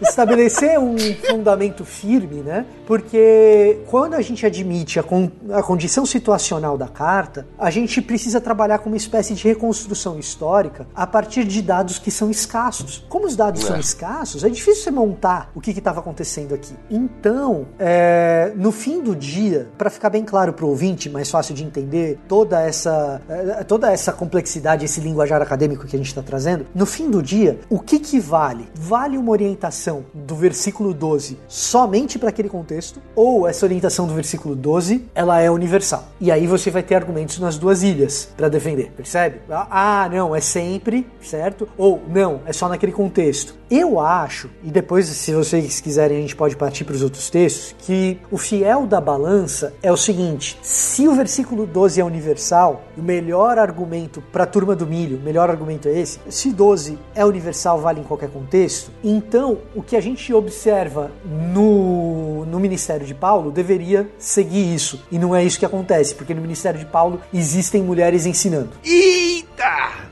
Né? Aí. Então. Vem alguém na tua cabeça? Feb, Priscila? Não, então, não, não. A gente, a gente pode tratar mais especificamente isso depois. Okay. Então o igualitarista vai chegar e vai falar: Ah, é? É universal? Então por que no Ministério de Paulo isso não se observa? E o complementarista, ele, ele vai dizer o seguinte: Não, peraí. Essas mulheres no Ministério de Paulo, elas não ensinam, certo? E, e ele vai dizer: Ah, é? É situacional? Então por que que na igreja primeva, uh, por que que na, na história da igreja, bem no começo, a gente não enxerga a mulher na liderança? Se Paulo defendia dia mulher, é, mulher líder e mulher exercendo autoridade, mulher ensinando, então essa é uma mensagem de Paulo que não pegou na história da igreja. Porque na história da igreja. Como várias. Logo, como várias na história da igreja, logo, logo de cara isso daí não pega, porque não tem. Então você pega muito cedo na história da igreja, o ideal é ser homem, os textos dos pais da igreja jogam a mulher para escanteio, então o complementarista vai dizer, uai, se isso era um primeiro ponto, que no ministério de Paulo não tem mulher ensinando, o complementarista dirá. Segundo ponto, que se isso era o princípio paulino, mulheres ensinando, logo de cara na igreja isso daí não pega. Bom, o primeiro argumento quanto a não ter mulher ensinando sei lá, cara, não tem, a gente não tem como saber. Se ah, não fala e fala, bom, é meio, né? E quanto a a questão da igreja primitiva, pós-apostólica, né, vamos dizer assim. Que é o melhor termo, é pós-apostólica é o que eu tô me referindo. Isso é então, é, é o que eu também gosto. A pós-apostólica. Se a gente pega alguma, algumas das teologias, se a gente lê Irineu, Justino, né, uh, entre outros, né, se a gente começa a ler a teologia desses caras, com os avanços que fizemos em termos de exegese hermenêutica hoje, a gente vai olhar, meu Deus do céu, mas Justino falou isso? Irineus defendeu aquilo? Então, assim, o fato de não ter mulher na igreja pós-apostólica é um fato que confirma o ensino de Paulo, aí a gente também teria que rever até a nossa teologia hoje, os avanços hermenêuticos e exegéticos que fizemos. E, e aí eu tenho que dizer mais uma coisa, viu, Milho? Hum. Essas análises no calor, elas são injustas, elas são injustas com todo mundo. Sim, não, mas qualquer análise. Eu, eu, eu confesso que até na parte que eu abordei aqui, tem, lógico que tem furos, porque não dá para ter o, o quadro completo, a não ser que a gente voltasse no tempo e perguntasse para Paulo. E num podcast, o que o ouvinte precisa entender é que a gente está fazendo super simplificações. Não são simplificações. Exato. Porque a gente não tem tempo hábil nem nota de rodapé. Assim. e elas são fundamentais no trabalho acadêmico. É, então. Né, pra gente poder tratar com justiça cada uma dessas coisas. Então, quando eu tô falando com complementarista dirá isso, um complementarista como Tom Schreiner vai falar uma coisa, o Craig Blomberg vai mais ou menos numa mesma linha, mas vai ter nuances. Wayne Gruden, que é um complementarista comentarista que eu particularmente não gosto muito vai argumentar outras coisas particularmente, entendeu? Então, é, a gente está tentando retratar com o máximo de fidelidade esses pontos de vista. Quando eu digo que não tem mulher na liderança na igreja primeva, isso é uma super simplificação. Que quando o complementarista vai e fala isso, ele também pode ser desafiado. Aliás, um belo, um belo desafio a isso é ouvir o podcast que a gente tem com a Ruth. Com a Ruth, exatamente, com a Ruth sobre mulheres justamente nesse período pós-apostólico que ela dá um tratamento um pouco mais aprofundado. Essa é a minha nota de rodapé dentro de um podcast. Vai ouvir o outro podcast. Oh, né? sensacional. sensacional. Nota de rodapé no podcast. É, ou leia o livro dela. É Vozes Femininas no Início do Cristianismo. Império Romano, Perseguição, Igreja Primitiva, Papel Feminino. E aí você tem um olhar com mais nuance. Agora, a gente tem que tentar reconstruir a partir dos dados escassos que a gente tem. E ao tentar fazer essa reconstrução, a minha leitura particular é que existe margem para o que o Milho acabou acabou de defender, existe. Existe margem para o complementarista, e no, no caso é, a posição oficial da, da denominação da qual faço parte, existe. A grande, o grande desafio é tentar traçar aqui qual é a visão mais provável. E aí a gente começa a esbarrar naqueles textos das mulheres que aparecem no Ministério de Paulo, como Febe, como Júnia, é, enfim. Nomes muito bonitos como Trifena e Trifosa. Sensacional. Trifena e Trifosa é genial. Você tem que dar esse nome é, é, para suas filhas. Para gêmeas, né? Se vier gêmeas, irmão, tá aqui, ó.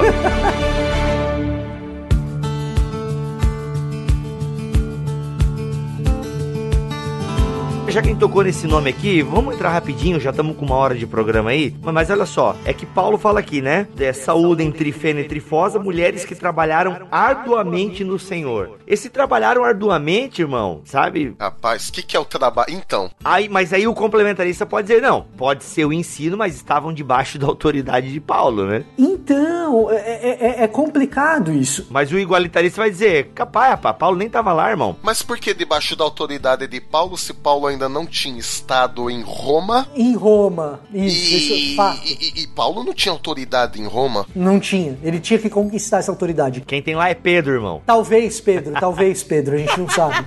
Não, eu tô brincando, tô brincando. Não, não, mas Ai, possivelmente, Deus. Pedro. Esse, esse é um argumento. Agora eu também vou botar o cacetete na mesa. Boa. Né? E isso é um negócio que evangélico também às vezes me enche a paciência. Por que, que a gente joga fora argumento católico assim, como, ah, é católico tá errado? Não é desse jeito também. talvez, talvez a autoridade de Pedro mesmo. A gente não Olha tem lá. grandes evidências, a gente não tem grandes evidências a esse respeito, mas talvez, por que não? Agora, o grande problema, agora eu também vou jogar no ventilador aí, complementaristas e igualitaristas vão me odiar. Mas eu tenho que fazer isso em nome da minha própria honestidade intelectual, tá? Olha aí. Se é difícil reconstruir o papel que essas mulheres exerciam historicamente a partir dos dados escassos que a gente tem, é mais difícil ainda reconstruir precisamente o que, que era essa tal dessa autoridade eclesiástica nesse período tão primevo. Será que é justo ou é anacrônico falar em ordenação pastoral nesse período primevo apostólico? Esse é o ponto que eu queria chegar também. Será que a gente tem elementos suficientes para tratar de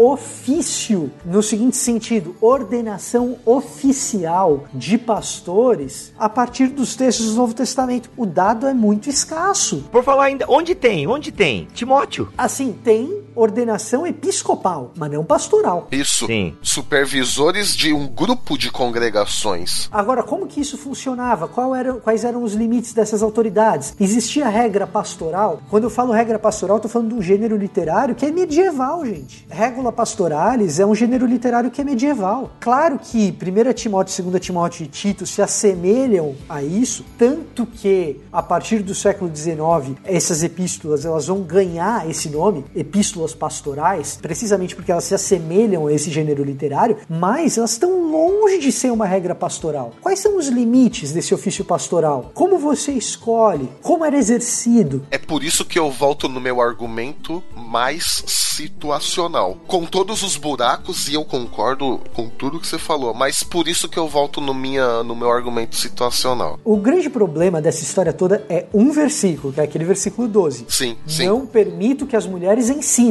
porque isso é específico. Isso não tem a ver com, com ofício, isso não tem a ver com ordenação necessariamente. Esse versículo 12, o cara que é igualitarista, ele tem que tentar resolver de alguma forma, e é muito difícil resolver. É, mas aí teve- teria que valer também para a igreja de Colossenses, para a igreja dos Gálatas, Isso ia ter que valer pra tudo. para Romanos. Então, é aí que, por isso, é só por isso que eu fico na situacional. Não é uma coisa assim, salvação pela fé, onde ele trata em algumas outras cartas, entendeu? Com, com a mesma Sim. lógica. Só por isso. Senão, eu até seria complementarista. Vou pra onde ele me manda ir e faço o que ele me manda fazer. De onde eu venho, isso é chamado de escravidão. Eu tava lendo o Gerald, o Gerald Bray, que é o Igreja, um lançamento da Shed do ano passado. É, o Bray eu acho que é complementarista, né? É, ele não chega a tocar nesse ponto, mas ele tenta reconstruir, né, a, a igreja primeva ali, a igreja do Novo Testamento. E, cara, é muito difícil, né? Você vai falar dos presbíteros. Não dá. Não é que é difícil, não dá. Não dá. Não, tá, não tem regulamentado, não tem a Bíblia. Não Isso a tem gente um tem que falar, gente. regulamento interno das igrejas como a gente tem hoje. É, a Bíblia ela é uma confissão de fé, é, mas ela não é como um catecismo maior, um menor, um de Heidelberg, confissão belga. É, infelizmente, os autores bíblicos não tinham essa preocupação numa sistematização. Gente, por falar em sistematização, deixa eu corrigir uma coisa que eu falei, por favor, porque me veio na cabeça agora, eu não quero deixar passar. Não quer ah, guilhotinada. Não, eu não quero. eu- Não, não é nem guilhotinada, porque Ah, eu não. depois de nota de rodapé vem a errata. Vai lá. Errata. Retratação, né? Isso. Não, mas eu acho, eu acho que isso aí nem, ninguém nem ia pegar no meu pé, mas é só pela em nome da precisão, tá? A ideia de chamar cartas pastorais de cartas pastorais, ela se populariza de fato no século XIX, isso é verdade, mas associar as cartas pastorais às regras pastorais é coisa de Tomás de Aquino, é muito mais antigo. Mas é só isso. Mas você falou que era medieval. É, mas enfim, é, é- é Ok. só pra. Você achou que errou, mas não errou, cara. Mas então, só complementando, gente, é, é, leia, né? a- Que a gente às vezes quer pegar dois ou três versículos e a gente já cria toda uma, uma situação em cima dele, uma teologia, mas é um pouco mais complexo. E quando eu tava lendo James Dunn, cara, realmente Paulo escreve duas cartas gigantescas para a igreja de Corinto. É uma carta muito querida para nós pentecostais, inclusive, mas ali simplesmente não tem uma, uma régua, não tem uma regulamentação de liderança eclesiástica. Isso porque ele escreveu quatro cartas pra Corinto, hein? É, vamos pegar as duas que tem aqui na mão, tá? Se ele escreveu quatro ou cinco, né? Mas E assim. depois, mas e, e assim, Bibo, olha só, cara, se você olha as coisas em perspectiva cronológica e histórica, você começa a perceber que é extremamente improvável que a organização eclesiástica eh, dessas igrejas, mesmo as igrejas plantadas por Paulo, fosse igual, Assim. eh, fosse, fosse homogêneo. Não, impossível. Paulo passa pouquíssimo tempo em Tessalônica, que ele foge rapidão. Pega ali livro de Atos, você vê quanto tempo Paulo passa em Tessalônica? Pouquíssimo tempo. E aí é, é, é absolutamente infantil e ingênuo achar que a organização eclesiástica de Tessalônica é idêntica à organização eclesiástica de Corinto, que por sua vez é idêntica de Éfeso. Não é. Posso ser chato e repetitivo? Por favor, seja. Por isso que eu volto de novo na, situa na, na hermenêutica situacional, porque Timóteo era, era da igreja de Éfeso. E Paulo passou muito tempo em Éfeso, muito tempo se comparado com outras igrejas, né? Ele passou três anos em Éfeso, ele conhecia bem a situação de Éfeso, e é por isso que eu tendo a fazer a hermenêutica situacional. Voltamos à programação normal. Desculpa a chatice. Eu, não acho que resolve o versículo 12, mas. Claro, não, tem buraco, mas. Inclusive, eu acho que reforça até. Olha só, olha aqui, deixa eu falar um negócio aqui. Eu fiz uma escolha, mas, mas concordo com você, cara. Concordo.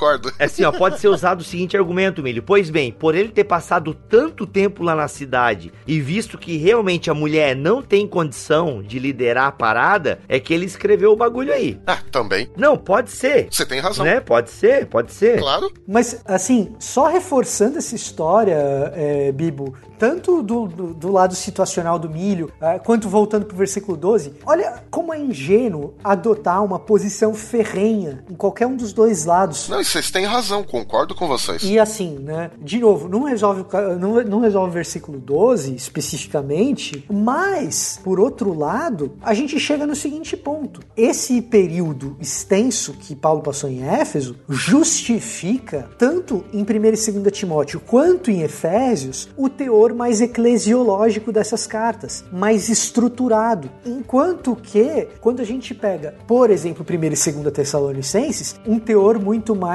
digamos assim, teológico. Eclesiológico é teológico também. Eu, eu odeio esse tipo de distinção, mas quando você pega 1 e 2 Tessalonicenses, você tem, vou usar uma palavra melhor, preocupações mais cosmológicas. Então, é muita ingenuidade a gente achar que a gente vai encontrar estruturas equivalentes em Éfeso, em Corinto, certo? Em Tessalônica. Por quê? Primeiro, na maior parte desses lugares, Paulo passou pouco tempo e a liderança começa a se organizar ali de maneira independente. Paulo não participa do cotidiano da formação dessas igrejas. Paulo participa da formação teológica dessas igrejas, é diferente. A, a organização é outra história, é outro papo. E aí você pega Roma, você tem um monte de igrejinhas ali. Você acha que todos os cultos eram iguaizinhos? É uma ingenuidade achar isso. A questão das igrejas da galáxia. A questão das igrejas da galáxia, é muito bem lembrado. Né? Não é a igreja da galáxia. E, muito bem lembrado, muito bem lembrado. Então você vai olhando a história de Paulo, você pega Atos, vai vendo quanto tempo ele passou em cada lugar, qual o relacionamento dele com cada uma dessas igrejas. Você começa a perceber que você tem uma realidade ali extremamente heterogênea. Dentro dessa realidade extremamente heterogênea, isso dificulta ainda mais o processo de você tentar reconstruir as situações precisas e exatamente, assim, com precisão, como a organização se dava, como a organização. Assim, falar em ofício pastoral, em termos fixos, bem estabelecidos nessas igrejas, olha, é, é dar um salto hermenêutico que eu, sendo complementarista, não estou disposto a dar. Vou para onde ele me manda ir e faço o que ele me manda fazer. De onde eu venho, isso é chamado de escravidão. Olha aí, moral da história. É complicado. É difícil. É difícil. Agora, o melhor argumento que a gente não tocou, eu, eu vou defender os igualitaristas agora. O melhor argumento que a gente não tocou é dizer que Júnia era apóstola. Caralho, mano, vamos deixar isso pra outro, porque isso aí dá um caldo também, né, mano? Porque tu acha que a tradução, Victor, era notável? Vamos dizer que é uma mulher, mas que ela era notável entre os apóstolos, não que ela era uma apóstolo, mas que ela era uma pessoa com credibilidade entre os apóstolos. Eu então, sou tem duas eu... coisas sobre Júnia que eu acho que vale a pena a gente falar super rapidinho. Hum. Primeiro, tem gente que diz que Júnia é uma contração de Junianos, que é um nome masculino. Então Júnia, na verdade, é um apóstolo homem, certo? Hum, ok. Ah, e Paulo só empregou essa única contração. Bom, tudo bem, vai. Então, pois Não é. serei tão maldoso. Pois é. Então, essa é uma visão na academia absolutamente minoritária, certo? E quando isso é defendido, mesmo você pega o Daniel Wallace, por exemplo, é, na boca pequena, quando eu falo na boca pequena, é que eu nunca vi nenhum posicionamento dele oficial de retratação dele em relação a isso, tá? Mas na boca pequena o pessoal comenta que ah, ele mesmo já não é mais tão convencido disso. E se você pegar biblistas importantes que são complementaristas, eles mesmos dizem: olha, não, não vai por essa linha. Craig Blomberg, Thomas Schreiner, para citar alguns. Tem um artigo importante do Eldon Epp, Epp com EPP, um cara importantíssimo da, é, na lexicografia grega, né? Então, um artigo importante do Eldon Epp desbancando essa história é, de que Júnia, na verdade, seria Júnias e, portanto, uma contração de junianos. É, então, assim, não é um caminho bom. O próprio Daniel Wallace tem uma outra argumentação mais interessante, que quando Paulo diz que são notáveis entre os apóstolos, Júnia e Andrônicos, né? O que que acontece? Esse entre os apóstolos não quer dizer que eles são apóstolos notáveis, mas que no círculo dos apóstolos Isso. existe um reconhecimento de que Júnias e Andrônicos são notáveis. Entre os apóstolos, eles são notáveis, não que eles são, não que eles estão entre os apóstolos e entre os próprios apóstolos são notáveis, né? Isso. Então, é uma leitura gramatical possível. O próprio Daniel Wallace faz essa leitura. Nicodemos também. É uma leitura também minoritária na academia. Existe também um artigo uh, do Richard Bockham uh, que mostra gramaticalmente por que essa é uma leitura possível, mas improvável. tá? Caraca, mano.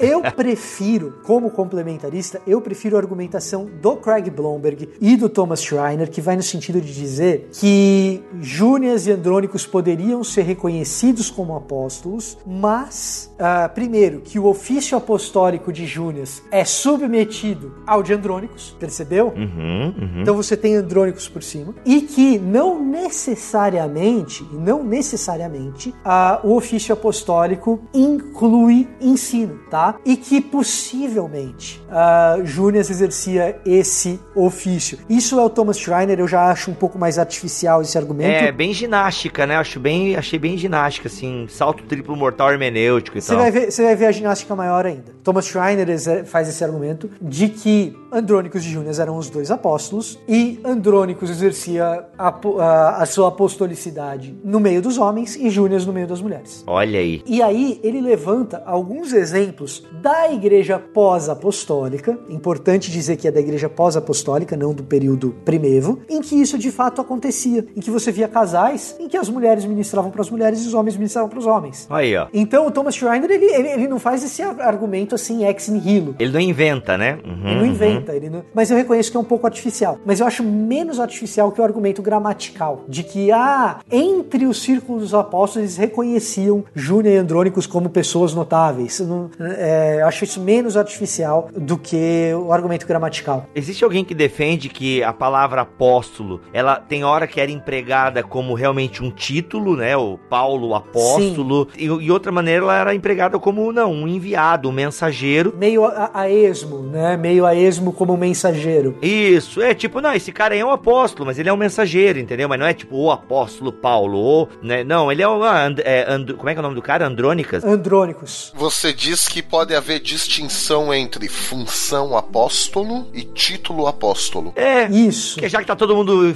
inventando um negócio aí, tipo, deve ter alguém que inventou essa Quando a gente vai para Efésios 4, Isso. parece que esse é o caso. O problema é o seguinte, irmão, a gente não tava lá, cada carta foi escrita num período, numa situação, entende? Por exemplo, se a gente eh, não foi usado o argumento aqui, porque ele hoje em dia não é mais discutido tanto, mas mano, se a gente quiser acabar com o versículo, qual é o versículo que incomoda os igualitaristas aí? Me diz aí, é o 12, né? É o 12. É, a gente acaba com o 2.12 eliminando a carta inteira, irmão. Essa carta aí nem é de Paulo, velho, entendeu? Ah, não, mas aí, aí, aí, aí tem outra, outro ponto que é importante a gente citar, que entre os igualitaristas existem os evangelicais, que tentam lidar com esse texto de maneira honesta e tal, igual o Mírio acabou de fazer, e existem os caras que a honestidade intelectual deles vai para outro, para outro patamar, que eles vão dizer o seguinte, não, quando a gente está falando de 1 e 2 Timóteo e Tito, a gente está falando de cartas que notavelmente a igreja já está organizada e, portanto, não foi Paulo que escreveu, então não deveria estar no cânon. Não é então- Corpus Paulino. não é Corpus Paulino, então não tem autoridade, etc, etc, etc. Isso é uma carta do século II. Isso é uma carta do final do século I e do começo do século II. Então, assim, é uma posição igualitária que não é a posição igualitária que está sendo defendida aqui. Não, que fique claro. Nós não somos liberais, pessoal. Nossa, mas aí eu vou defender uma posição desqualificando o autor da carta. Em, em tempos de analfabetismo funcional, Milho, eu tô tentando defender o,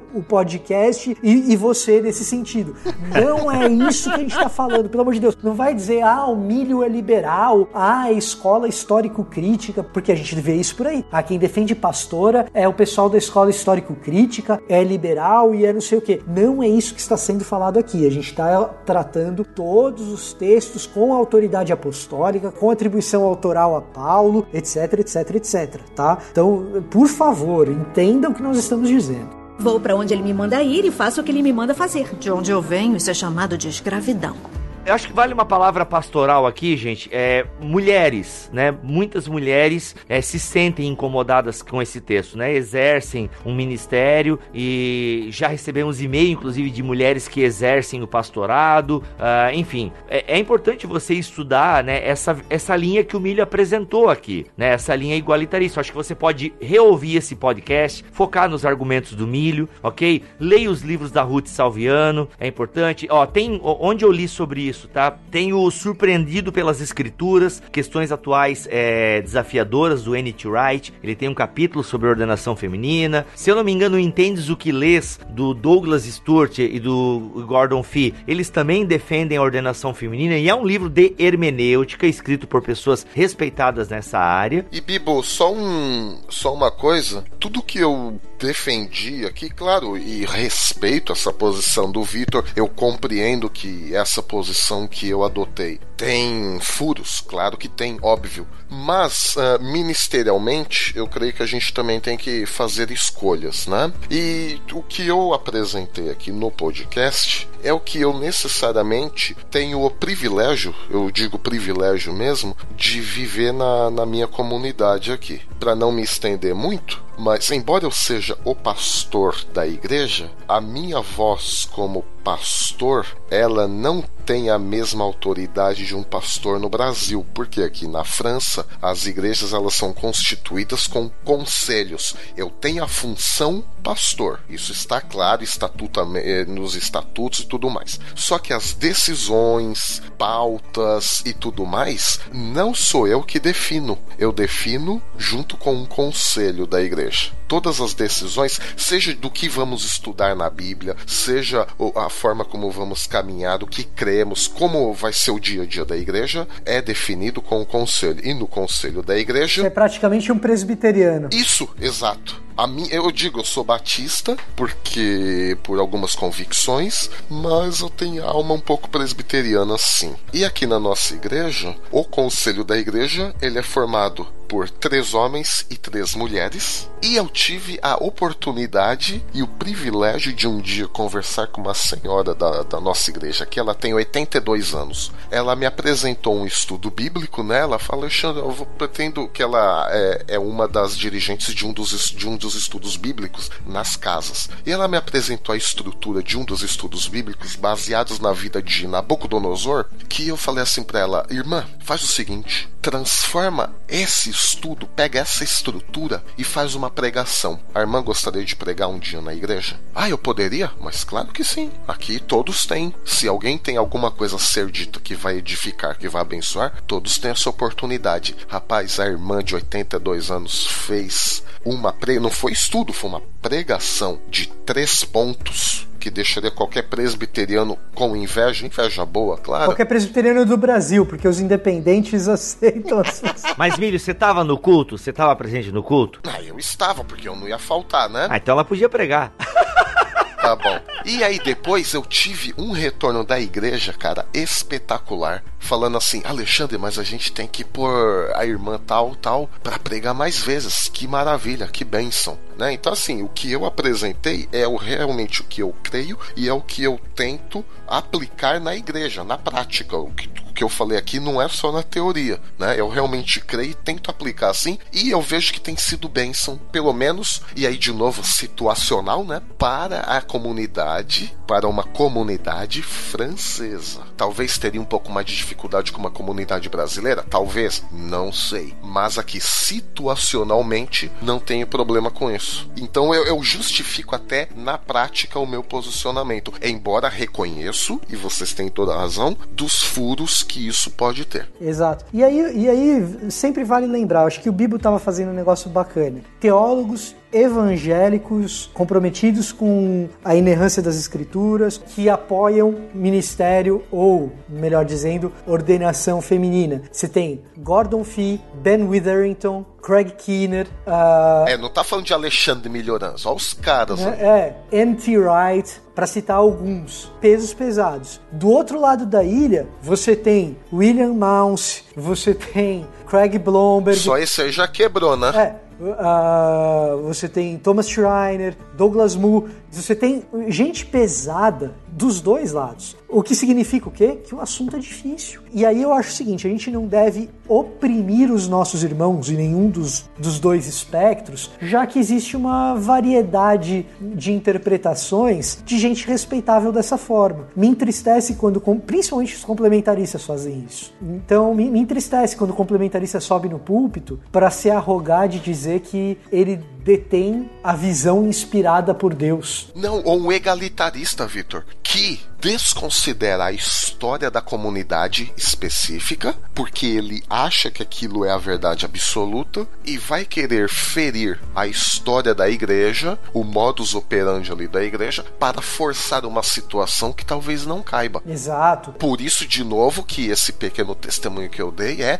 situacional. Não, e, e, e entre tantas outras coisas, assim, o cara vai ser complementarista, beleza, seja complementarista, mas assim, como de fato eu sou. Mas reconheça o papel das mulheres na história da igreja. Reconheça que quando precisava de uma, de uma grande líder na Nigéria, quem foi resolver o problema das tribos lá que estavam matando criança, ensinando o evangelho, foi a Mary Slessor, não foi nenhum homem que foi lá. Na China, foi a Lori Moon. Então, quando precisa de missionário para ir para lugar de perseguição, para lugar que a pessoa morre e tal, aí a mulher pode ensinar. Agora, aqui no meu contexto, bonitinho, com ar-condicionado e tal, não pode. Que, que é o que acontece em muitas realidades complementaristas. Então a gente tem que ter, sabe? Maturidade. Bom senso, maturidade. Essa é a palavra, maturidade. Aí você percebe, amiguinho, que o seu meme no Facebook ele é patético. Ele atrapalha, ele né? Atrapalha. No mínimo ele atrapalha. Ele atrapalha a gente sincera que tá tentando servir a Deus, entendeu?